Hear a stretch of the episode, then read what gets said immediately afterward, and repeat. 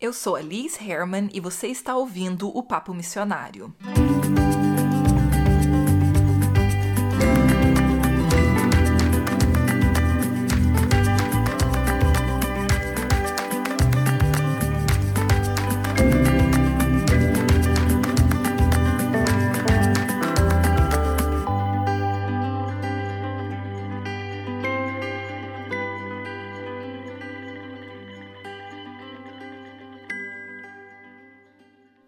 fechar com chave de ouro essa série? Então, nada melhor do que a gente conversar sobre George Miller.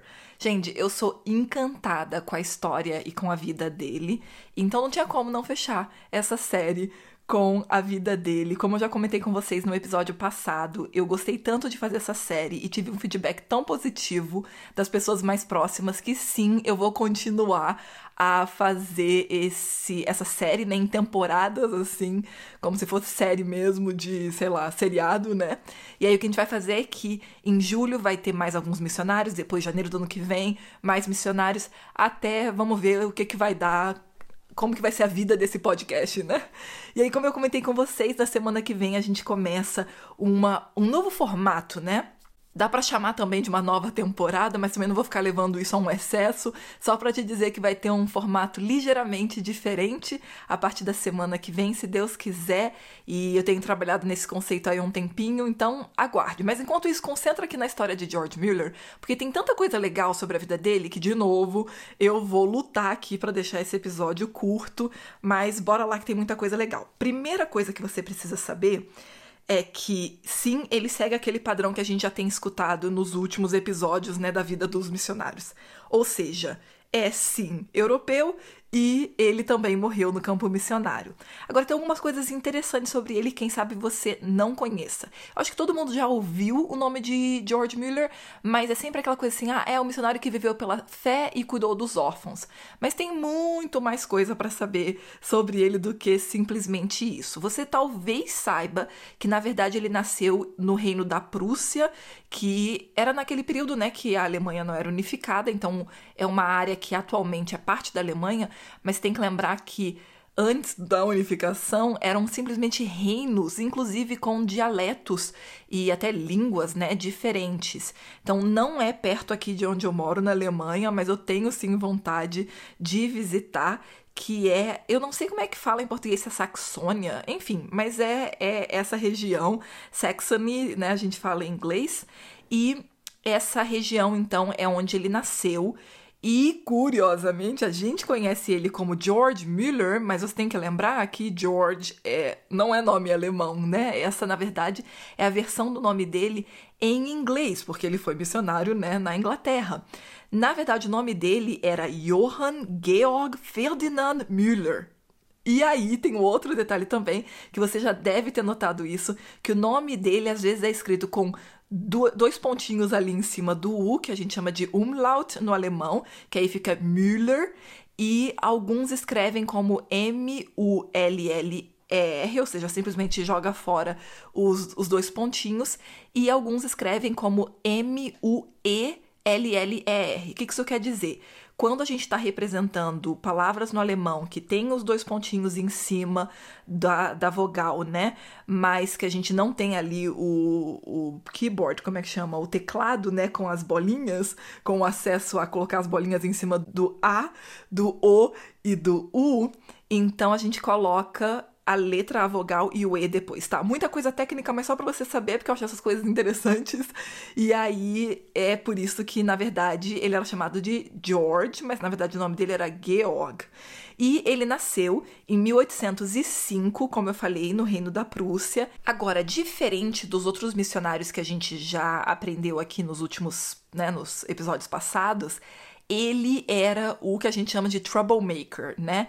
Ele não foi aquele cristão dedicado, sabe? Como a gente viu no caso dos outros. Alguns até saíram dos que eu citei antes, né? Alguns saíram da fé por um tempo ou simplesmente mudaram de denominação, mas George Miller ele é completamente diferente do, do do que a gente viu até agora, porque ele era realmente garoto problema, sabe? Já assim, novinho, ele roubava, mentia, é, fazia apostas. enquanto a mãe dele estava morrendo, quando ele tinha 14 anos, ele estava jogando cartas e, e, se embebedando, sabe? E aí, curioso é que, na verdade, ele foi pro seminário mesmo sendo esse tipo de pessoa. E ele, ele mesmo conta que, enquanto ele estava estudando lá, ele era, assim, uma pessoa com um, um temperamento e atitudes completamente ímpias. E olha que curioso, mesmo ele estando no seminário, ele não conhecia quem era Jesus realmente, o que que Jesus significava. Olha como é que às vezes os estudos que a gente faz podem ser tão vazios de, de significado, né? Só que aí, curiosamente, um dia ele foi convidado para uma reunião de oração numa casa, né? Uma, uma reunião bem, bem particular, assim. Não era nada uma reunião de reavivamento, não. Era numa casa mesmo. E até em algumas das biografias que você for ler sobre ele, vai falar que ele foi mais para zombar, na verdade. Ele foi porque ele queria, sabe, ter alguma coisa para poder ficar fazendo zoeira depois quando ele estivesse bebendo com os amigos. Só que aí, quando ele chegou lá, ele mesmo sentiu uma transformação muito grande do comportamento dele. E a partir dali, ele fala que ele não teve dúvidas de que Deus estava atuando na vida dele. Nesse momento, então, ele começa a mudar completamente as atitudes, enfim, uma série de coisas na vida dele. E é interessante que ele já estava estudando divindade, mas era na verdade porque o pai dele queria que ele encontrasse uma posição lucrativa como um homem do clero, né? Que ele participasse da, da igreja estatal, tivesse uma alta posição e ganhasse bem. Só que aí, quando ele se convenceu, né? Foi convertido, se convenceu da importância da salvação para qualquer pessoa, na verdade, aí ele começou a criar a esperança de que um dia ele se tornasse um missionário. Curiosamente, você vai ver nos escritos dele mesmo que quando ele era um missionário, muitas vezes ele não se considerava um missionário, porque para ele, missionários eram as pessoas que estavam lá na Ásia, por exemplo, como o próprio Hudson Taylor, que curiosamente ele apoiou financeiramente também. Então, só para você entender que foi todo um processo de transformação para que ele se tornasse quem a gente conhece ele, né? Que a gente já tem mais informações aí de quem que ele era. Aí para você entender, quando ele então já tinha passado da fase dos estudos, ele começou a ficar desejoso de, na verdade, trabalhar com judeus. E aí ele se inscreveu para uma sociedade em Londres, lembra que ele estava ainda na Alemanha, né? Na, na, atual Alemanha, antigo reino da Prússia, e estava estudando em outro local, mas também dentro do território alemão, tudo em alemão. E ele começou a desenvolver esse interesse por trabalhar com os judeus e se conectou então com essa sociedade de Londres que se chamava London Society for Promoting Christianity Among the Jews. Então, era a Sociedade de Londres para promover o cristianismo em meio aos judeus. Ele chegou então em Londres e começou as atividades mais Logo em seguida, ele ficou doente, isso é uma coisa que marca a vida dele inteira. Quando você lê a autobiografia dele, você vê o tempo todo ele ficando doente, tendo que se afastar do trabalho por um tempo para ir para um lugar normalmente. Curiosamente, eles tinham essa questão, eu citei também do caso de Adoniram Judson, que tinha essa questão deles irem para perto do mar. Eu super entendo essa prescrição médica daquela época. Para mim também faz muito bem, infelizmente eu não tenho acesso a isso, mas era muito comum que então ele era indicado para ir para outro outro local para descansar, recuperar. Eles falavam para você estar tá em ares diferentes, né, e ter um ar, um ar mais puro, até porque isso é verdade, né? As, as cidades eram péssimas, né, na, naquela época. Não sei se é mais do que hoje em dia, para ser bem sincera, mas eram muito ruins para a vida de uma pessoa que estava doente. E aí ele se afastou do trabalho por um tempo. Quando ele voltou, ele quis avançar no trabalho, mas ele sentia que a coisa estava muito entroncada com aquela sociedade, sabe? Então chegou num ponto que ele realmente se desconectou dessa sociedade de Londres e ele começou então o trabalho em outro local. Nesse outro local, primeiro ele trabalhou como ministro mesmo, ou seja, né, como se fosse um pastor numa igreja, ou naquela época, né, naquele contexto eles chamavam de capela. Ele trabalhou nessa capela Ebenezer e conheceu ali então uma moça, a Mary, com quem ele se casou, e eles atuaram ali por um tempo. Depois, ele e a esposa mudaram para Bristol, que aí você já deve estar reconhecendo que é o nome da cidade onde ele trabalhou, né, a vida toda praticamente. Eu vou comentar de algumas coisas no final da vida dele, mas ali então ele estava trabalhando com outra capela, ele era ministro também de uma outra capela que se chamava a Capela Betesda. E ali surgiram algumas coisas interessantes. Primeiro, de novo, ele continuou, né, de toda forma tendo problemas de saúde em diferentes momentos. Ele fundou uma organização que eu amo o nome da organização dele, aí por isso que eu brinquei já num outro episódio que um dia eu quero criar uma organização com um nome longo e, e chique, e a fundação dele se chamava The Scriptural Knowledge Institution from Home and Abroad. Então era a instituição de conhecimento bíblico para o, o tipo para o lar e para o estrangeiro, digamos assim, né? E qual que era o, o, ponto dessa instituição? Eu acho isso muito legal porque eu super me identifico. Era para criar escolas cristãs e missionárias, para distribuir bíblias e materiais cristãos, para prover escolas é, de um dia, né, escolas bíblicas de um dia, escolas dominicais e escolas de adulto, e tudo isso com um fundamento bíblico bem forte. E esse trabalho, curiosamente, todo mundo conhece o trabalho dele com os órfãos, mas na verdade esse trabalho com essa instituição foi muito frutífero e tem gente que nem sabe que essa instituição existia e na verdade ela ainda existe até hoje só com outro nome. Mas só para vocês terem uma ideia, quando ele faleceu, já, e, e, ele era uma pessoa que guardava registro de tudo, então a gente tem um número direitinho, mas eu não vou falar o um número certinho, porque é, vai ficar aquela coisa que você não consegue nem processar. Então, só para você ter uma ideia, o um, um número arredondado, ele distribuiu, né? Ele que eu digo, essa organização distribuiu em torno de 300 mil Bíblias, mais de um milhão de Novos Testamentos quase 250 mil textos religiosos que eram traduzidos em cerca de 20 línguas.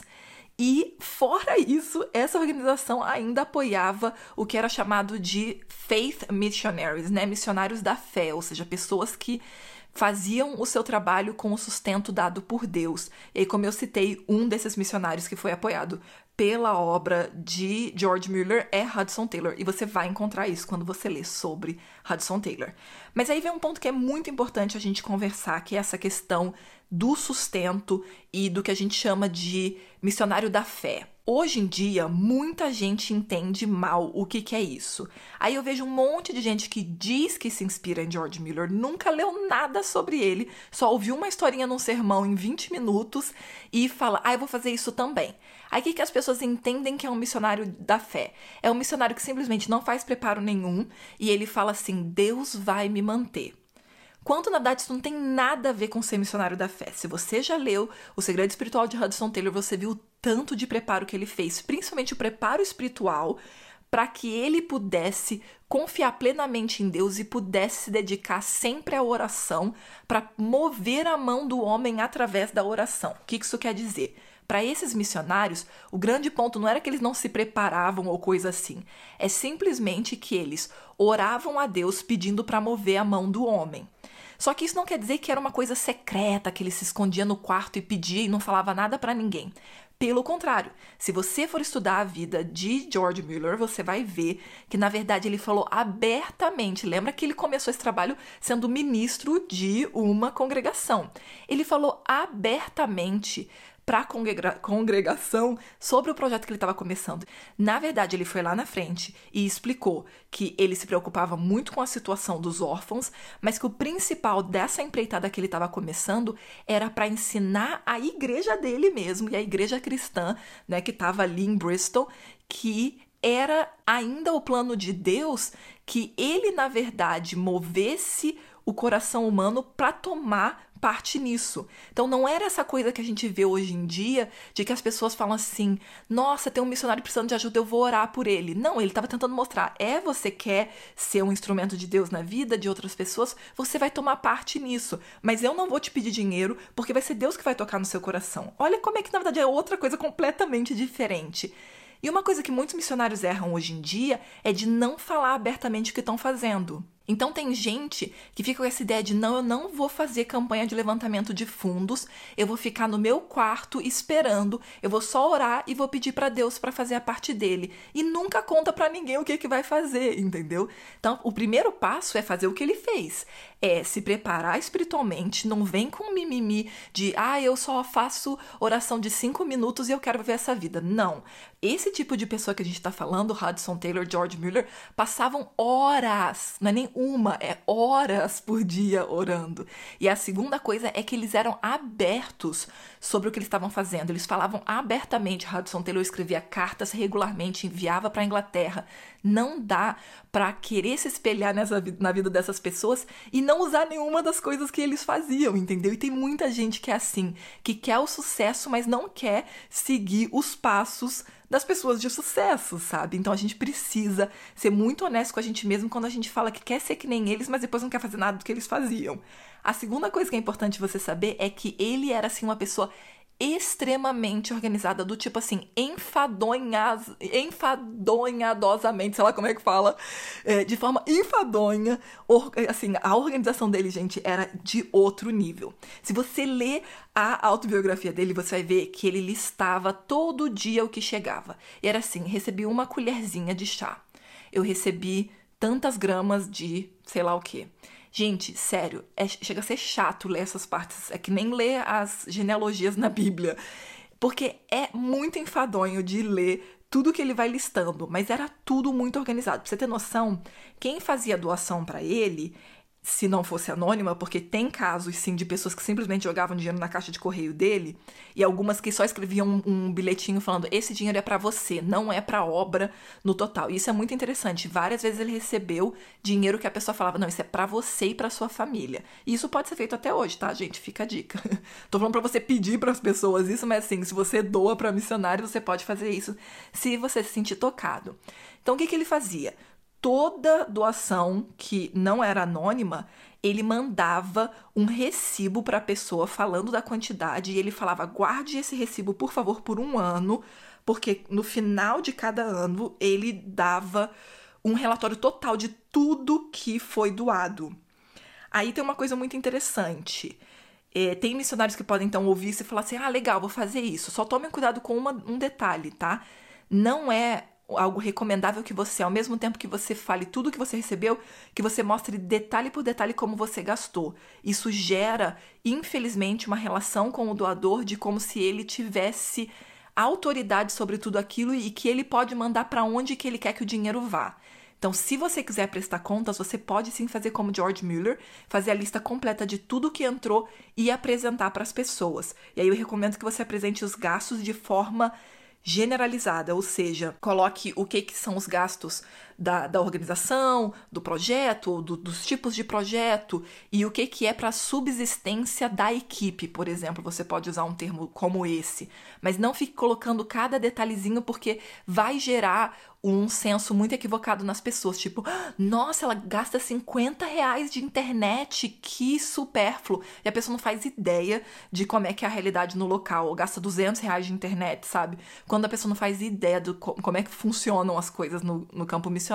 Então não caia nesse erro, mas eu concordo plenamente com a prática de George Miller de prestar conta do que entrou, sim, na de doações, né? Mas é claro que a gente não pode falar de George Miller e não citar o principal realmente do trabalho dele, que foi esse experimento prático de ensinar para a igreja a importância da confiança em Deus e do envolvimento com a causa de Deus, né? Que foi justamente o cuidado com os órfãos. Então, só para vocês saberem essa essa parte do trabalho dele que é a mais conhecida e que é realmente a que ele se dedicava mais no dia a dia, né? Ele estava sempre ali nas casas é justamente o trabalho que ele fez, recebendo centenas e centenas de órfãos que moravam ali na região de Bristol.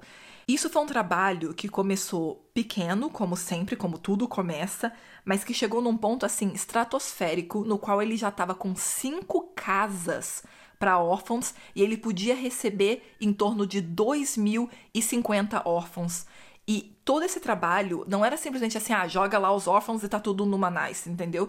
Era um trabalho complexo mesmo e holístico, assim, de que essas crianças, né, esses órfãos, na verdade, eles recebiam educação, é, sempre é citado como eles estavam sempre bem vestidos.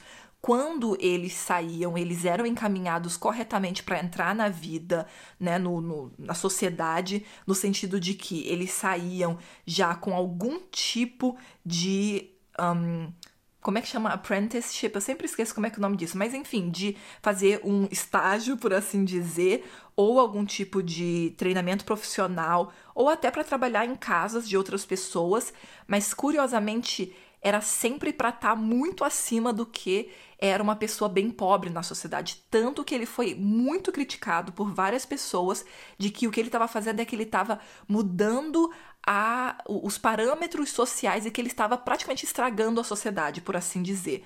Para vocês terem uma ideia, pessoas que, é, enfim, organizações, né, que cuidavam de minério reclamavam que por causa do trabalho dele eles não encontravam pessoas para trabalhar nas minas, porque normalmente eles iam pegar justamente órfãos, pessoas extremamente pobres que não tinham nada melhor, ia lá para as minas para morrer gradativamente num trabalho sabe, super insalubre e mal pago, e essas crianças não iam para esse tipo de trabalho, entendeu? Porque eles já estavam agora em outra condição social. E quando eles saíam, não só eles estavam já encaixados nessas questões sociais, mas era também um, um processo de saída de que eles ganhavam uma Bíblia e ganhavam duas mudas de roupa, né, novas.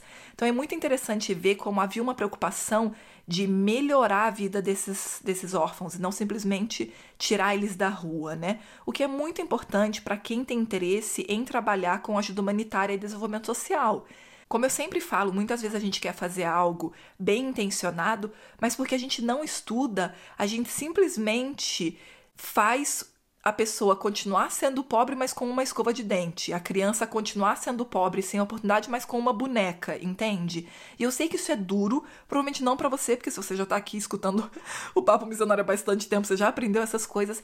Eu sei que para a maioria das pessoas isso é muito duro de ouvir, mas a verdade é que a gente tem que fazer um trabalho muito mais cuidadoso e que vai na raiz do problema. Para você ter uma ideia do impacto do trabalho dele, ele estabeleceu em vida 117 escolas e ofereceu educação cristã para mais de 120 mil pessoas. Durante a vida dele, ele cuidou de mais de 10 mil órfãos e não só trabalhou incessantemente por tudo isso, mas, como eu disse, trabalhou também para apoiar a causa missionária. Só para vocês terem uma ideia, quando ele tinha 71 anos, a esposa dele morreu, a primeira esposa, né? E aí ele casou com a Susana, a segunda esposa e última esposa, e aí por 17 anos, gente, isso, de, olha só, depois dos 70, por 17 anos é o que é reconhecido como o período de viagens missionárias que ele fez, que não é o conceito de viagem missionária que a gente tem, né? Porque na verdade tudo demorava mais tempo. E aí, só para você ter uma ideia, ele passou por diferentes áreas ali da, da Grã-Bretanha, mas também esteve na Suíça, na Alemanha, no Canadá, nos Estados Unidos, no Egito, Palestina, Síria, é, Hungria, Áustria, enfim, muitos locais. E nesses 17 anos, justamente, ele foi apoiando a causa em diferentes locais. Claro que ele já era extremamente conhecido, então, nesse período era uma questão também de apoiar a causa, é, enfim, ensinar, né, o que a gente pode chamar hoje em dia de dar treinamento. Claro que não era essa visão a princípio, mas era isso que ele estava fazendo. E como ele falava três idiomas, inglês, francês e alemão, na verdade ele conseguia se virar muito bem na maioria desses países, e quando ele não falava a língua local, ele usava então um tradutor. E depois ele voltou para casa, ou seja, voltou para Bristol, que essa era a casa dele, e ele faleceu em 1898 exatamente ali, no campo missionário dele. Curiosamente, em uma das casas, né, para órfãos, na casa número 3 das cinco, e é de novo, uma pessoa com um legado incrível, como eu falei, a organização dele continua existindo até hoje, chama Müllers, e aí eu vou deixar aqui para vocês também, aqui embaixo para vocês darem uma olhada. Sim, eu tenho muita vontade de ir em Bristol, eu nunca estive na Inglaterra, mas eu tenho muita vontade de ir em Bristol justamente para ir lá visitar a organização. Tem um museu lá também, e a organização você vai ver no site que atua de forma global, local e sim continua trabalhando com órfãos também. Não nesse mesmo modelo das cinco casas, mas continua trabalhando com órfãos. Então é, é uma vida assim de um legado fascinante, mas que eu recomendo fortemente que você estude mais a fundo, porque tem muita gente que diz que se inspira nele e vive uma vida quase que o oposto da vida dele, ou seja, tentando fazer dito o que ele fez, mas na verdade fazendo tudo errado.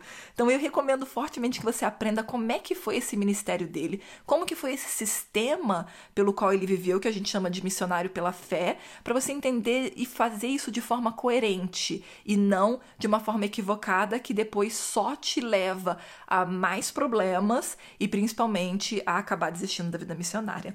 Eu espero que esse episódio tenha te inspirado a aprender mais sobre George Miller e que essa série tenha te inspirado sim a aprender mais sobre missionários. Até a semana que vem. Tchau, tchau. Ei, você precisa de ajuda para definir os seus próximos passos na missão? Na comunidade missionária, você aprende como ir para a missão, como ser eficaz e ainda se conecta com missionários ao redor do mundo. Clica no link na descrição desse episódio para saber como participar.